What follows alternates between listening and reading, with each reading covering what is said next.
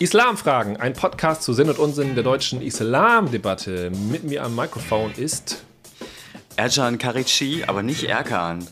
N nicht Erkan. Jetzt habe ich ein bisschen überrascht mit dieser Anmoderation. Hallo, mein Name ist Janik Feenhus. Äh, wir haben heute ein Thema für euch mit dem äh, einfach zu merkenden Namen konfrontative, ich kann es nicht mal aussprechen, konfrontative Religionsbekundung. Komparative Rebellionserkundung. Und wir freuen uns, dass ihr mit dabei seid. Hier jetzt gemeinsam mit uns in unserer zehnten Folge im Jahr Hast du 2022. Ich habe einfach nochmal schnell gerechnet. Ob Oktober auch wirklich der zehnte Monat ist. ja, smart, smart.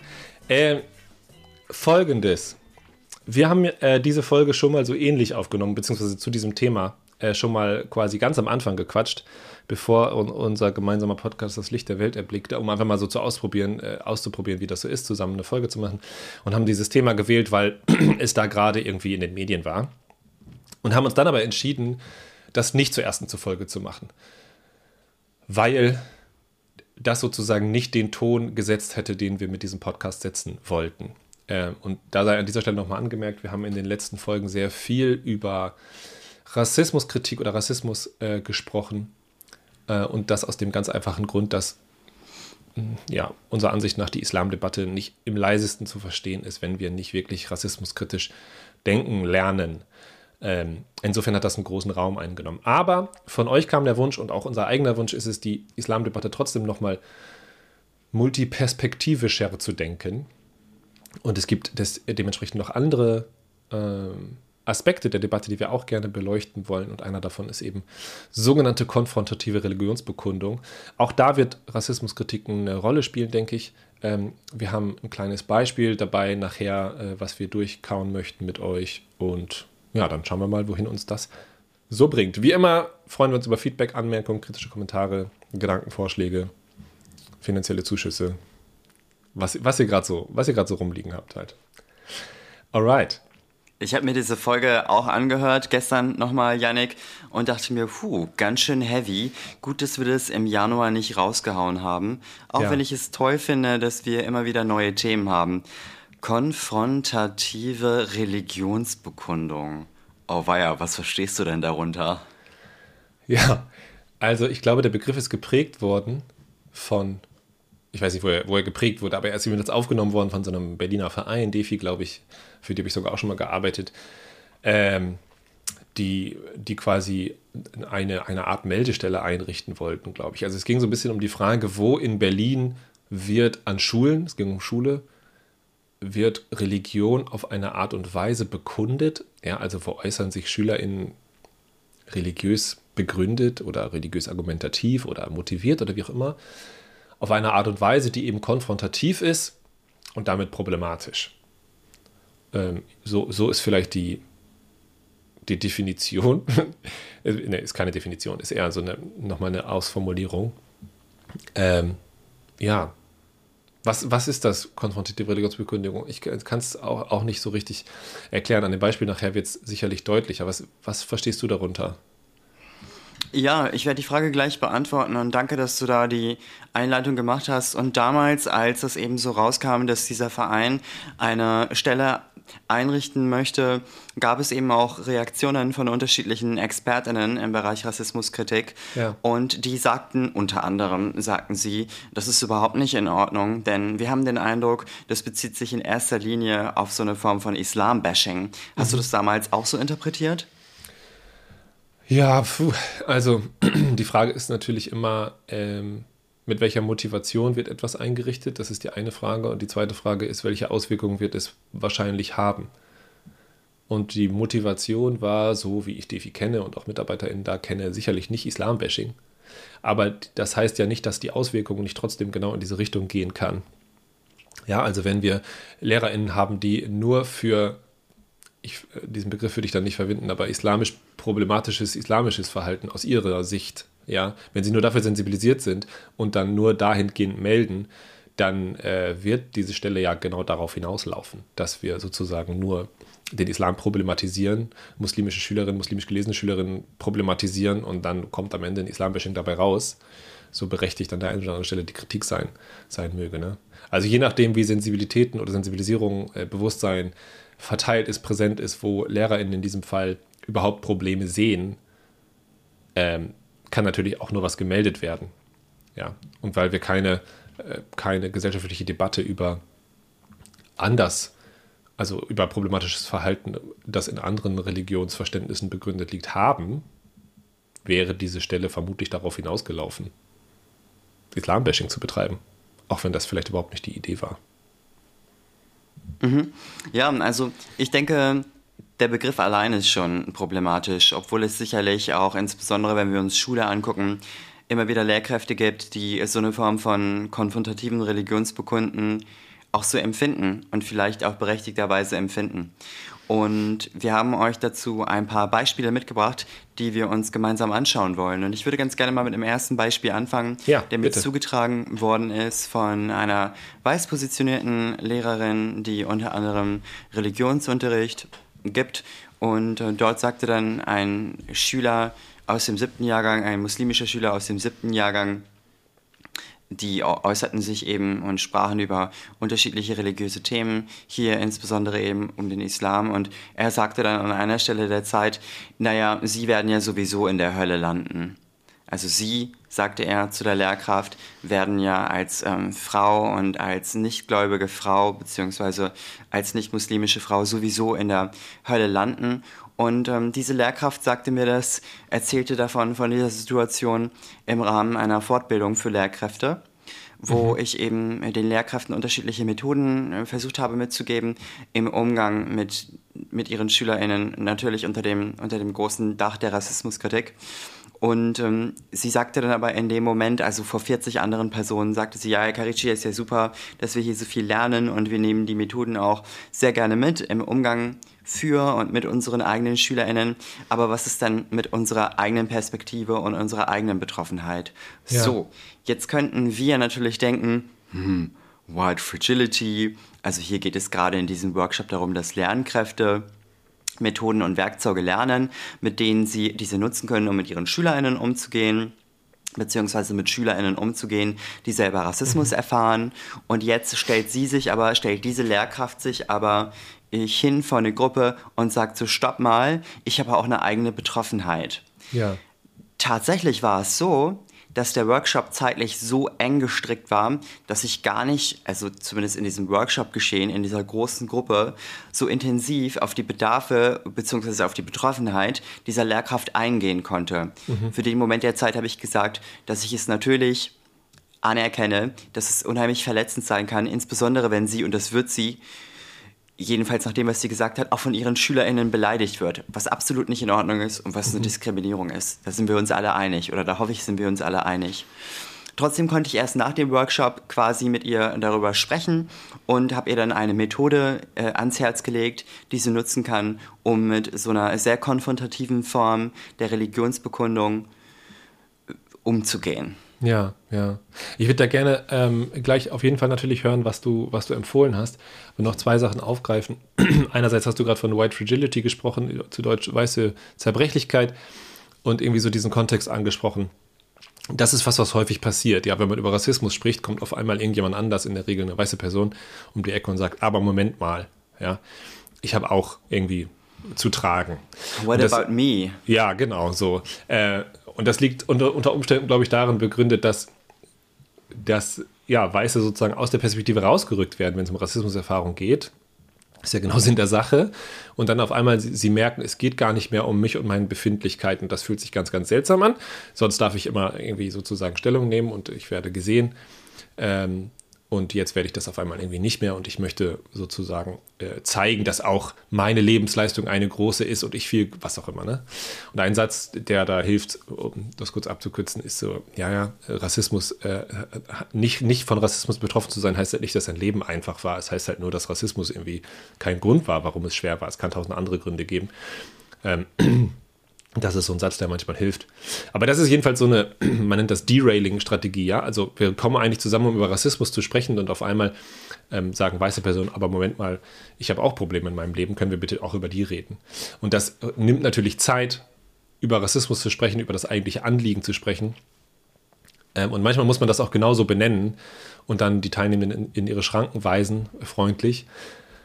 Manchmal ist es aber auch so, dass das so sehr im Raum steht, ja, und auch vielleicht noch andere Teilnehmende auch nicken und sagen, ja, und, ne, und ich verstehe das total und das stimmt und wir müssen auch über diese Probleme reden. Und dann bleibt einem manchmal nichts anderes übrig, als da kurz drauf einzugehen und dem kurz irgendwie Raum zu machen, weil es sonst den ganzen weiteren Prozess äh, sabotieren würde. Ja, also wir sind ja, quasi immer noch in einem problematischen Kontext unterwegs, in dem, in dem die Bereitschaft über Rassismus zu reden teilweise gering ist und dann muss man manchmal darauf eingehen. Ja. Aber wie du sagst, es gibt auch eine ganze Menge Gründe, das wirklich zu tun. Jetzt, wir müssten das jetzt nicht in diesem Workshop verorten, diese Aussage, sondern können einfach darüber nachdenken, was ist da eigentlich passiert? Warum hat er das eigentlich gesagt? Äh, was steckt da eigentlich dahinter? Vielleicht können wir nochmal in diese Situation reingehen. Also wir haben irgendwie einen Unterricht und Religion und, und, und Himmelsvorstellung oder so sind Thema und dann kommt diese Aussage von, von dem Schüler. Wie, wie liest du das? Was interpretierst du da rein in sein, sein, seine Aussagen? Warum sagt er sowas? Was glaubst du? Ja, danke, dass du da nochmal dieses Derailing bzw. dieses Whataboutism auch erklärt hast. Ich kann natürlich nicht wirklich nachempfinden, was da in dieser Situation passiert ist und ich glaube, dass es für uns TrainerInnen ist es auch ähm, wirklich notwendig, dass wir uns immer wieder bewusst machen, dass wir in gewissen Situationen nicht mit dabei waren und mit dabei sind. Und das mhm. klingt jetzt vielleicht ein bisschen profan als Ratschlag für unterschiedliche Trainerinnen und Trainer, aber da nochmal eine gewisse Distanz zu haben und uns einzugestehen, dass wir eben die Situation nicht von Anfang an mitbekommen, das ist, glaube ich, relativ wichtig und dieses Commitment bzw. diese Transparenz möchte ich hier jetzt natürlich auch geben. Letztendlich geht es mir natürlich um den Moment der Aussage. Aber wenn du jetzt fragst, warum äh, SchülerInnen da ähm, diese krassen Aussagen tätigen, ich weiß es nicht, ich kann es dir nicht sagen. Also was ich mir durchaus vorstellen kann und was ich bisher so beobachtet habe, ist, dass besonders muslimische SchülerInnen vielleicht auch mit einem türkischen Migrationserbe sich immer wieder an den Rand gedrängt fühlen und sich immer wieder marginalisiert fühlen und sich vor allen Dingen vielleicht, und das ist der Hauptgrund, nicht gesehen und nicht gehört fühlen. Und dass es da immer wieder Momente gibt, wo sie dann vielleicht ausbrechen oder zumindest ausbrechen wollen, damit sie eben mal gehört und gese gesehen sich gesehen fühlen mhm. und dass diese krassen Aussagen dann kommen. Und äh, um ehrlich zu sein, ich kann es auch ganz gut verstehen. Also wenn ich die ganze Zeit irgendwie nicht ernst genommen werde oder gar in so eine kulturelle Box gesteckt werde, mhm. dann ist es vielleicht auch schwierig, naja, in der kurzen Zeit, die mh, mm, einem Schüler oder einer Schülerin in der Schule Zeit bleibt, der Lehrerin oder dem Lehrer so eine differenzierte Meinung auszupacken. Außerdem kommt natürlich hinzu, ich will jetzt selber kein Derailing betreiben, aber außerdem kommt nat natürlich dazu, dass wir in der Schule eine gewisse Hierarchie haben und dass Lehrerinnen und Lehrer, und das müssen sich die Kolleginnen, die als Lehrkräfte arbeiten, wirklich immer wieder bewusst machen, da unheimlich viel Macht ausüben gegenüber den unterschiedlichsten Schülerinnen und Schülern. Und vielleicht mhm. noch ein letzter Satz. Es gibt in diesem Land unterschiedliche rassistische Realitäten, dass beispielsweise Personen mit einem nicht-deutschen Namen viel schwieriger an Jobs und an Wohnungen kommen. Und diese rassistischen Realitäten gibt es auch in der Institution Schule.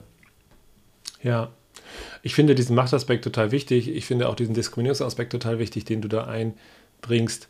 Ähm, und auf den würde ich auch gerne mal weiter eingehen. Ich glaube, einen anderen Aspekt würde ich noch hinzufügen. Es kann mhm. natürlich sein, dass dass dieser junge Mann dieser, oder der Jugendliche, dieses Kind, äh, das wirklich davon überzeugt ist, ja, also und da wirklich hintersteht und da wirklich auch sowas wie ein ideologischer Gedanke oder eine ideologische Komponente dabei ist, die er sich sicherlich nicht selber ausgedacht hat, sondern die er irgendwo her hat, ja. Also von seinen Eltern vielleicht, von größeren Geschwistern, von irgendwelchen Nachbarskindern, von anderen SchülerInnen, von was auch immer. Ähm, also der, der Gedanke ist irgendwie im Raum, offensichtlich, also nicht, im, nicht nur im Raum Klassenraum, sondern im Raum Lebensraum um ihn herum, ist mhm. dieser Gedanke. Kennt übrigens, also ja, siebte mhm. Klasse ist äh, ja, genau. natürlich. Mhm. Äh, so, das ist, das ist dann irgendwie da und dann schnappt er es auf und dann redet er es nach und es mag sein, dass das tatsächlich mit seiner Vorstellung von, von Himmel und Hölle und wer kommt wohin übereinstimmt tatsächlich, ja. Also dass er wirklich denkt, alle nicht-muslimischen Menschen kommen in die Hölle. Sowieso, zack, was soll's. Ja. Äh, und das ist natürlich zu problematisieren und das kann man auch auf einer theologischen Ebene problematisieren, äh, weil das in keiner Weise eine, eine, äh, eine omnipräsente islamische Auslegung ist, dass dem so ist. Mm, aber selbst wenn es so wäre, könnte man das problematisieren. Nun können wir jetzt nicht von, von allen Lehrkräften verlangen, dass sie irgendwie islamisch-theologisch zu einem gewissen Grad ausgebildet sind und dem sozusagen die Stirn bieten können oder da ins Gespräch gehen können, ne? sondern das müsste man dann auf einer anderen Ebene machen. Ähm, ich glaube aber dieser Diskriminierungsaspekt, den du ansprichst, den finde ich schon nochmal wichtig und ich, ich meine den so ein bisschen in diesem Wort sowieso auch zu erkennen, ja, dass da so eine mhm. Art Trotz drin steckt, ja.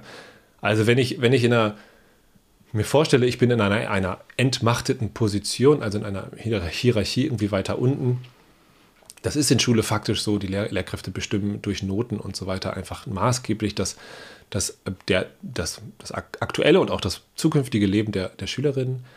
Sowohl wollen sie das auch häufig machen. Ähm, und wenn ich vorstelle, ich bin quasi in dieser wenig machtbesetzten Position, dann ist sozusagen ein, eine Referenz auf etwas, ähm, etwas, äh, wie heißt das, Postmortem-mäßiges. also, was kommt nach dem Jetzt? Ja, das, das kann mir die Möglichkeit geben, die Machtverhältnisse zu verschieben. Also ich sage, das, was jetzt gerade passiert, ist gar nicht wichtig, sondern das, was am Ende passiert, ist wichtig. Und da kommen sie sowieso in die Hölle und ich nicht.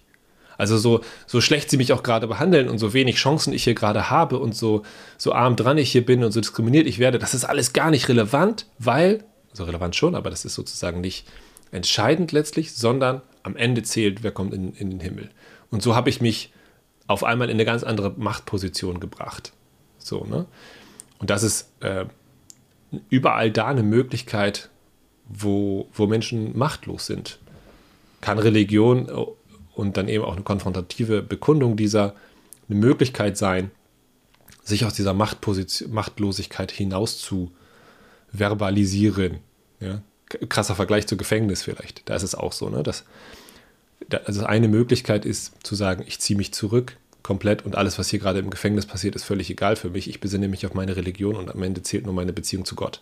Und was der Wärter mir an den Kopf schmeißt, ist scheißegal. Und ich stelle mich sozusagen über den, äh, über die Angestellten, die, über die Gefängniswärter in dem Moment, in dem ich sage, äh, was du denkst, was die Realität ist, ist total irrelevant. Ich weiß, worum es wirklich geht. Das gibt mir natürlich ein, eine innere, einen inneren Spielraum, mich anders, anders klarzukommen mit der, mit der Position. Kolonialismus ist es ähnlich, ne? auch da kann man das so herleiten. Religion wird wichtig, Islamismus entsteht in einer, im Kampf gegen Kolonialmächte unter anderem weil Religion in anderen eine Verschiebung von, von Realität sozusagen erlaubt. Ja. Sind so Gedanken. Jetzt gibt es in diesem Moment, in dem ich als Religionslehrerin so etwas höre, so etwas höre wie, du landest sowieso in der Hölle, du H-Punkt, denn da gab es auch eine, eine heftige mhm. Beleidigung, die natürlich nicht in Ordnung ist. Ein ganz unterschiedliches, oder ein ganz, so ein Potpourri an unterschiedlichen Gedanken und, und äh, Emotionen. Mhm. Und natürlich, wenn wir dann, oder ich fange mal so an, es gibt immer wieder Momente, wo Personen mir sagen, boah, ich war in dem Moment so geschockt. Ja. Ich konnte überhaupt nichts sagen. Mhm. Wie kann ich mit mir umgehen, wenn ich merke, dass ich so geschockt bin? Oder wie kann ich das nächste Mal besser vorbereitet sein? Und das ist eine sehr relevante Frage, auf die ich gleich ja. antworten werde. Was mir aber wichtig ist zu sagen, natürlich ist es nicht in Ordnung, so zu sprechen. Natürlich äh, ist es eine Form von Diskriminierung, wenn wir, äh, also wenn wir diskriminiert werden, wenn wir beleidigt werden, ganz klar, ist eine Form von Diskriminierung. Denn es gibt ja auch gewisse Personen, die sagen, ja, ich werde auch als deutsche Kartoffel bezeichnet. Äh, ich erlebe auch Rassismus. Nein, das ist kein Rassismus und deutsche Kartoffel ist jetzt vielleicht nicht ganz so heftig. Also du wirst am nächsten Tag schon noch eine Wohnung finden und schon noch einen Job finden. Aber natürlich ist es eine Form von Diskriminierung. Fertig, Punkt aus. Ja, wenn du als deutsche Person im, im, sogenannten Ausland diskriminiert wirst aufgrund deines Deutschseins, das ist nicht in Ordnung und es ist eine Form von Diskriminierung. Punkt. Aber zurück zu dem Punkt, in dem die Personen sagen, wie kann ich denn das nächste Mal damit umgehen, wenn mhm. ich so eine konfrontative, aggressive oder auch nur offensive Form der Religionsbekundung an den Kopf geworfen bekomme, die vielleicht noch nicht mal ähm, eine Beleidigung inne hat. Da gibt es die, oder beziehungsweise lege ich dann die ADGFG-Methode ans Herz. Das sind fünf Buchstaben. A, D, G, F, G. Fünf Schritte, die ihr, die Sie als Lehrkraft nutzen können. Und das A steht für, ich werde alle Punkte gleich nochmal ganz in Ruhe erklären. Das A steht für annehmen. Das D steht für danken. Das G steht für die Grenzen. Das F steht für Fragen und das G steht für Gespräch bzw. Gespräch anbieten. Finde ich richtig gut. Hast du Lust, Janik? Erst dachte, erst dachte ich, jetzt kommst du da schon wieder mit irgendeinem so Akronym um die Ecke. Aber ich glaube, es ist clever. Ja, ich bin sehr gespannt. Lass uns mal rein in die einzelnen Punkte. Also, Schritt 1. Ich werde von einer Schülerin, von einem Schüler angesprochen oder konfrontativ angesprochen, gar vielleicht sogar mit einer Beleidigung. Und das Erste, was mir im Grunde übrig bleibt, ist das allererste Annehmen. Die allerersten drei Sekunden. Einfach erstmal annehmen und in diesem Annehmen nicht in den Affekt gehen. Also nicht in die mhm. erste krasse emotionale Reaktion, die wir Affekt nennen, die wir Affekt nennen können. Nicht reingehen, nicht mit einem Gegenangriff starten, sondern einfach erstmal annehmen. Wenn ich im Schlamm stecke und ich weiß, Vergleiche sind schwierig und der Vergleich hinkt vielleicht auch ein bisschen, wenn ich im, im Schlamm stecke und die ganze Zeit hin und her wirble, weil ich total außer mir bin, dann sinke ich natürlich viel, viel schneller, als wenn ich einigermaßen ruhig bleibe. Das heißt, erstmal annehmen. Und in diesem Annehmen passiert schon so ein ganz kleines bisschen Wind aus den Segeln nehmen. Mhm, mh. In diesem Annehmen versuche ich auch ruhig zu bleiben. Wir alle wissen, Stress macht dumm. Und Stress hilft uns nicht unbedingt dabei, die besten Entscheidungen zu treffen. Punkt zwei, und dann werde ich dich fragen, was du davon hältst. Ja. Punkt zwei, ich sag erstmal, hey, danke, Dankeschön. Und dieses Danke, also wir wissen natürlich, wenn wir versuchen, dankbar zu sein, dann haben wir allein schon im Gehirn äh, benutzen wir Regionen, die dafür sorgen, dass wir ein kleines bisschen weniger Angst haben. Ja, also beziehungsweise so, wenn wir in Situationen sind, in denen wir Angst haben und uns dann aber bewusst machen, wie viele wunderbare Dinge es in unserem Leben gibt die wir wertschätzen, für die wir dankbar sein können, ist es häufig so, dass die Menschen ihre Angstintensität ein bisschen reduzieren können. Aber zurück zu diesem Beispiel in der Klasse, wir sagen, Dankeschön, dass du mir das sagst. Dankeschön, dass du da so offen bist. Wir schießen also nicht direkt zurück oder gar mit der gleichen Intensität zurück, was denen die Schülerin vielleicht auch nochmal aggressiver macht, sondern wir sind, wir versuchen gelassen zu sein, mhm. heiter zu sein und wir bedanken uns, was gegebenenfalls dazu, dafür sorgen kann, dass wir noch mehr dieser Schülerin den Wind aus dem Segel nehmen oder sogar für einen Überraschungsmoment sorgen, in dem sich die Schülerin denkt, wow, äh, äh, mir wird hier gerade gedankt dafür, dass ich irgendwie relativ offensiv meine Religionsbekundung, ich bleibe jetzt mal bei diesem Wort Religionsbekundung, meine Religionsbekundung von mir gebe. Mhm. Und dann setzen wir nachdem wir angenommen haben, nachdem wir gesagt haben, hey, thanks, Dankeschön für deine Meinung, direkt die Grenzen. Das heißt, wir sagen, wir sagen als Lehrkraft, klar, liebe Klasse, hier gibt es keine Sprachpolizei, hier kann erstmal jede Person fast alles sagen, was sie möchte, aber trotzdem gibt es Grenzen. Wir beleidigen uns hier nicht. Die Beleidigung ist nicht in Ordnung. Außerdem setzen wir die Grenze für eine bestimmte im Rahmen einer bestimmten Sprach- und Sprechkultur. Wir möchten nicht, dass hier jemand laut wird. Wir möchten nicht, dass hier irgendjemand beleidigt wird. Und wir möchten nicht, dass hier gewaltvoll gesprochen wird. Das ist also Schritt 3. Grenzen setzen. Grenzen sofort klar machen. Die Kultur, die Sprech- und Sprachkultur, das Miteinander sofort klar machen. Schritt 4. Gegenfrage eine Frage stellen. Sagen, wow, du bist gerade krass drauf. Ich habe das erstmal angenommen. Ich habe mich sogar bei dir bedankt und ich habe dir gesagt, wie wir miteinander sprechen wollen. Eine kurze Frage an dich. Hat dich jemand verletzt? Mhm. Bist du irgendwie gerade schlecht drauf? Was ist mit dir passiert, dass du so eine heftige Aussage tätigst, dass du sagst, sie werden sowieso in der Hölle landen, sie H. -Punkt. Also eine Gegenfrage stellen. Was ist los mit dir? Warum denkst du das? Warum bist du heute so drauf? Wer hat dich verletzt? Hab ich dich sogar verletzt? Und Schritt 5, dann ein Gespräch anbieten.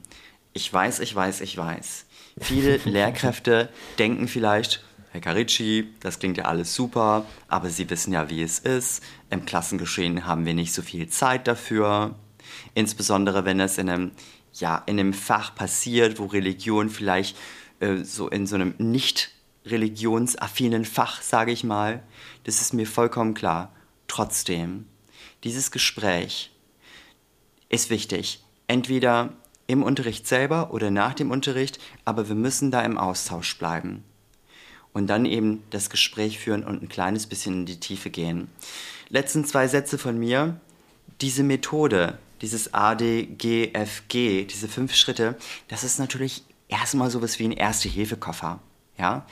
In Gesprächssituationen, also wenn wir denn die Ruhe haben, mit unterschiedlichen SchülerInnen zu sprechen, da gibt es natürlich ganz viele Werkzeuge, ganz viele Methoden aus der Konfliktberatung, die wir noch nutzen können. Aber um erstmal mit dieser religiösen bzw. mit dieser offensiven oder gar gewaltvollen Religionsbekundung klarzukommen, nutze ich diese fünf Schritte und lege diese fünf Schritte an, an die Herzen der interessierten Lehrkräfte. Das gefällt mir gut, aus, aus sehr vielen verschiedenen Gründen. Ähm, aber der, der Grund, der sozusagen all diese Buchstaben zusammenfasst, ist, glaube ich, ähm, gleich auf, gleich die Ebene zu wechseln. Ja, also nicht sozusagen im Affekt in einen Konflikt einzusteigen, sondern zu sagen, diese Formulierung ist auf einer Ebene passiert, auf der ich nicht mit dir weiter rede. So, wir können gerne miteinander reden, aber nicht so. Ja, ich bin hier, ich sehe auch deinen Schmerz, vielleicht deine Diskriminierung und so weiter, aber diese Art und Weise zu sprechen und das, was dahinter steckt, hat hier keinen Raum und deswegen gehe ich auch nicht darauf ein. Was ich aber tue, ich gehe auf dich ein und sehe dich als Mensch und als das, was du hier irgendwie, was du hier bist im Klassenraum. Das Annehmen, großartig. Ähm, ich habe da irgendwie sowas drin, sowas im Kopf wie Huch. So, mhm. also, ne, so ein Oh, Mhm. Äh, da ist was geäußert worden. So, also ich, ich, ich mache in dem Moment sozusagen eine Ebene auf und sage, ah, wow, ähm, ich zoome mal kurz raus und stelle fest, oh, es, es ist folgende Situation. Da, da, da, da, da. Das sage ich nicht laut, ja, aber ich habe das für mich sozusagen klar. Und da hilft natürlich auch so eine Vorbereitung, vielleicht wie dieser Podcast dann zu wissen, wenn, wenn solche Sachen, krassen Sachen passieren, das kann man im Grunde auf jeden Konflikt übertragen, auch im Privaten, mhm. nicht direkt zurück, sondern erstmal auf eine Metaebene zu gehen und sehen, ah, gerade ähm, entsteht potenziell ein Konflikt. Will ich den entstehen lassen oder will ich ihn nicht entstehen lassen? Und wenn ja, wie? Und wenn nein, wie? Ähm, das Danke finde ich krass, das würde ich glaube ich nicht machen. Ich würde mich nicht bedanken. Aber ich würde sowas, ich würde trotzdem sowas sagen wie, oder wenn, dann würde ich es vielleicht sarkastisch, so ein bisschen, so ein bisschen humorvoll sarkastisch machen. Ah, danke für deine Meinung. Äh, und mhm. damit auch schon mal so ein bisschen signalisieren, okay, huch, äh, also der andere, die andere Person merkt dann ja sofort, ähm, das war vielleicht ein bisschen krass gerade, ne? wenn, wenn mir das so gespiegelt wird. Genau, oder ich würde eine andere Formulierung suchen, die, die so signalisiert, oh, ich sehe, du hast gerade eine Grenze überschritten. Äh, ich, ich quittiere das nicht mit einem Gegenschlag, sondern ich benenne das einfach, was passiert ist. Und dann die Grenze zu setzen, ist ein ziemlich guter Dreiklang, finde ich. Also dann auch wirklich die Grenze zu setzen. In der Formulierung, die du gerade vorgeschlagen hast, zum Grenzen setzen, hat mir wiederum gefallen, dass du nicht eine Ich-Du-Situation aufmachst, sondern eine Wir-Situation. Du sagst mhm. nicht, ich will nicht, dass du so mit mir redest, sondern wir haben uns gemeinsam entschieden, in der Klasse nicht so miteinander zu sprechen. Und du gehörst zu diesem Wir und deswegen hältst du dich bitte genauso an diese Regeln, wie ich das auch tue. Finde ich sehr cool. Ähm, es kann vielleicht auch Situationen geben, wo das hängt dann von der Beziehungsebene zwischen, zwischen äh, LehrerInnen und Schüler in diesem Fall ab, wo es eine Du-Ich-Situation braucht, ja, weil die, weil die Beziehung schon so stabil ist, eigentlich vielleicht, dass das geht, also dass das die, die, die konfrontierende Person hier auch erreicht, ja, weil sie sieht, oh, ich habe da eine Verletzung begangen, die ich vielleicht eigentlich gar nicht begehen wollte. Und das wird mir unter Umständen auch klarer, wenn die Person mir sagt, du hast mich gerade irgendwie verletzt mit dem, was du gesagt hast. Ja, und das Fragen finde ich auch wunderbar. Also ich habe das immer auf Englisch im Kopf, dieses Who hurt you? Also was ist, was ist passiert, mhm. dass, du, dass du diesen Weg gehen musst, mich hier so zu beleidigen? Und auch das ist so schön auf einer Metaebene. Ne? Also das ist so schön, so schön reflektierend, ruhig. Äh, ja, finde ich gut. Und dann das Gespräch absolut, ob das in dem Moment sein muss, ob das später sein muss, wie das sein muss. Da, da gibt es sehr, sehr, sehr viele Möglichkeiten, denke ich. Mhm ähm, ja, so im Workshop äh, würde ich immer sagen, Störungen haben Vorrang bis zu einem gewissen, äh, bis zu einem gewissen Grad. Ähm, das kann man vielleicht nicht so eins zu eins auf den Klassenkontext übertragen, weil da nochmal die Situation ganz anders ist. Einerseits ist die Zeit meistens begrenzter, andererseits aber auch langfristiger noch Gespräche möglich. Also man muss das Problem nicht in dem Moment lösen, Es reicht vielleicht, es zu benennen, äh, klar zu machen, wo die Grenze ist und dass eine Lösung folgen wird oder ein Gespräch folgen wird. Und das im Optimalfall nicht mit, das wird Folgen haben, sondern mit einem, da möchte ich gerne noch mit, dir drüber sprechen. Oder wir sollten noch mal in der Klasse drüber sprechen oder was auch immer. Ähm, aber das finde ich einen schönen Luxus, in Anführungszeichen, den LehrerInnen haben gegenüber mir, wie ich häufig die Leute einmal sehe und dann bin ich wieder weg. Das heißt, alles, was ich in dem Moment nicht bespreche, wird nicht besprochen. Jedenfalls nicht mit meinem Beisein. Und das ist ja aber bei Lehrkräften anders. Die können ja sagen, wir kommen nochmal dahin zurück, kommen nochmal darauf zurück und haben auch außer, außer Unterrichtssituationen, wo sie das nochmal machen können. Ja. Also, das wunderbar eingängige ADGD, ADGFD, HDGDL. ADGFG. ADGFG. Annehmen. Danken.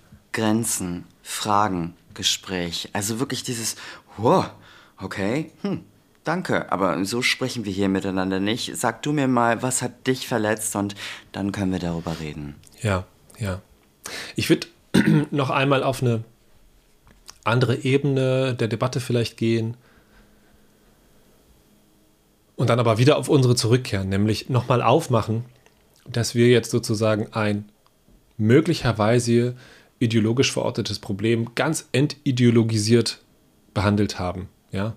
Also es wird unter Umständen ein riesengroßes Politikum hier angesprochen, nämlich vielleicht autoritäre, religionsfeindliche, intolerante Auslegung islamischer äh, Quellen oder einfach autoritäre Islamverständnisse, intolerante Islamverständnisse.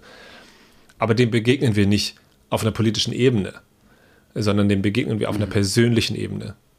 Und, da, und da, damit ähm, haben wir, glaube ich, einen riesengroßen Vorteil, ja, weil wir sozusagen einen Konflikt menschlich lösen können. Statt ihn politisch zu machen.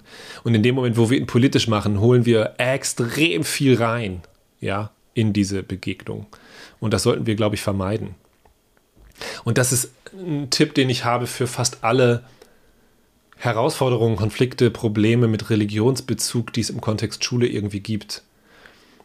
Also meine Empfehlung wäre dann nicht auf die religiöse oder politische Ebene zu gehen, wenn sich das vermeiden lässt, sondern diese Sachen auf einer anderen Ebene zu lösen.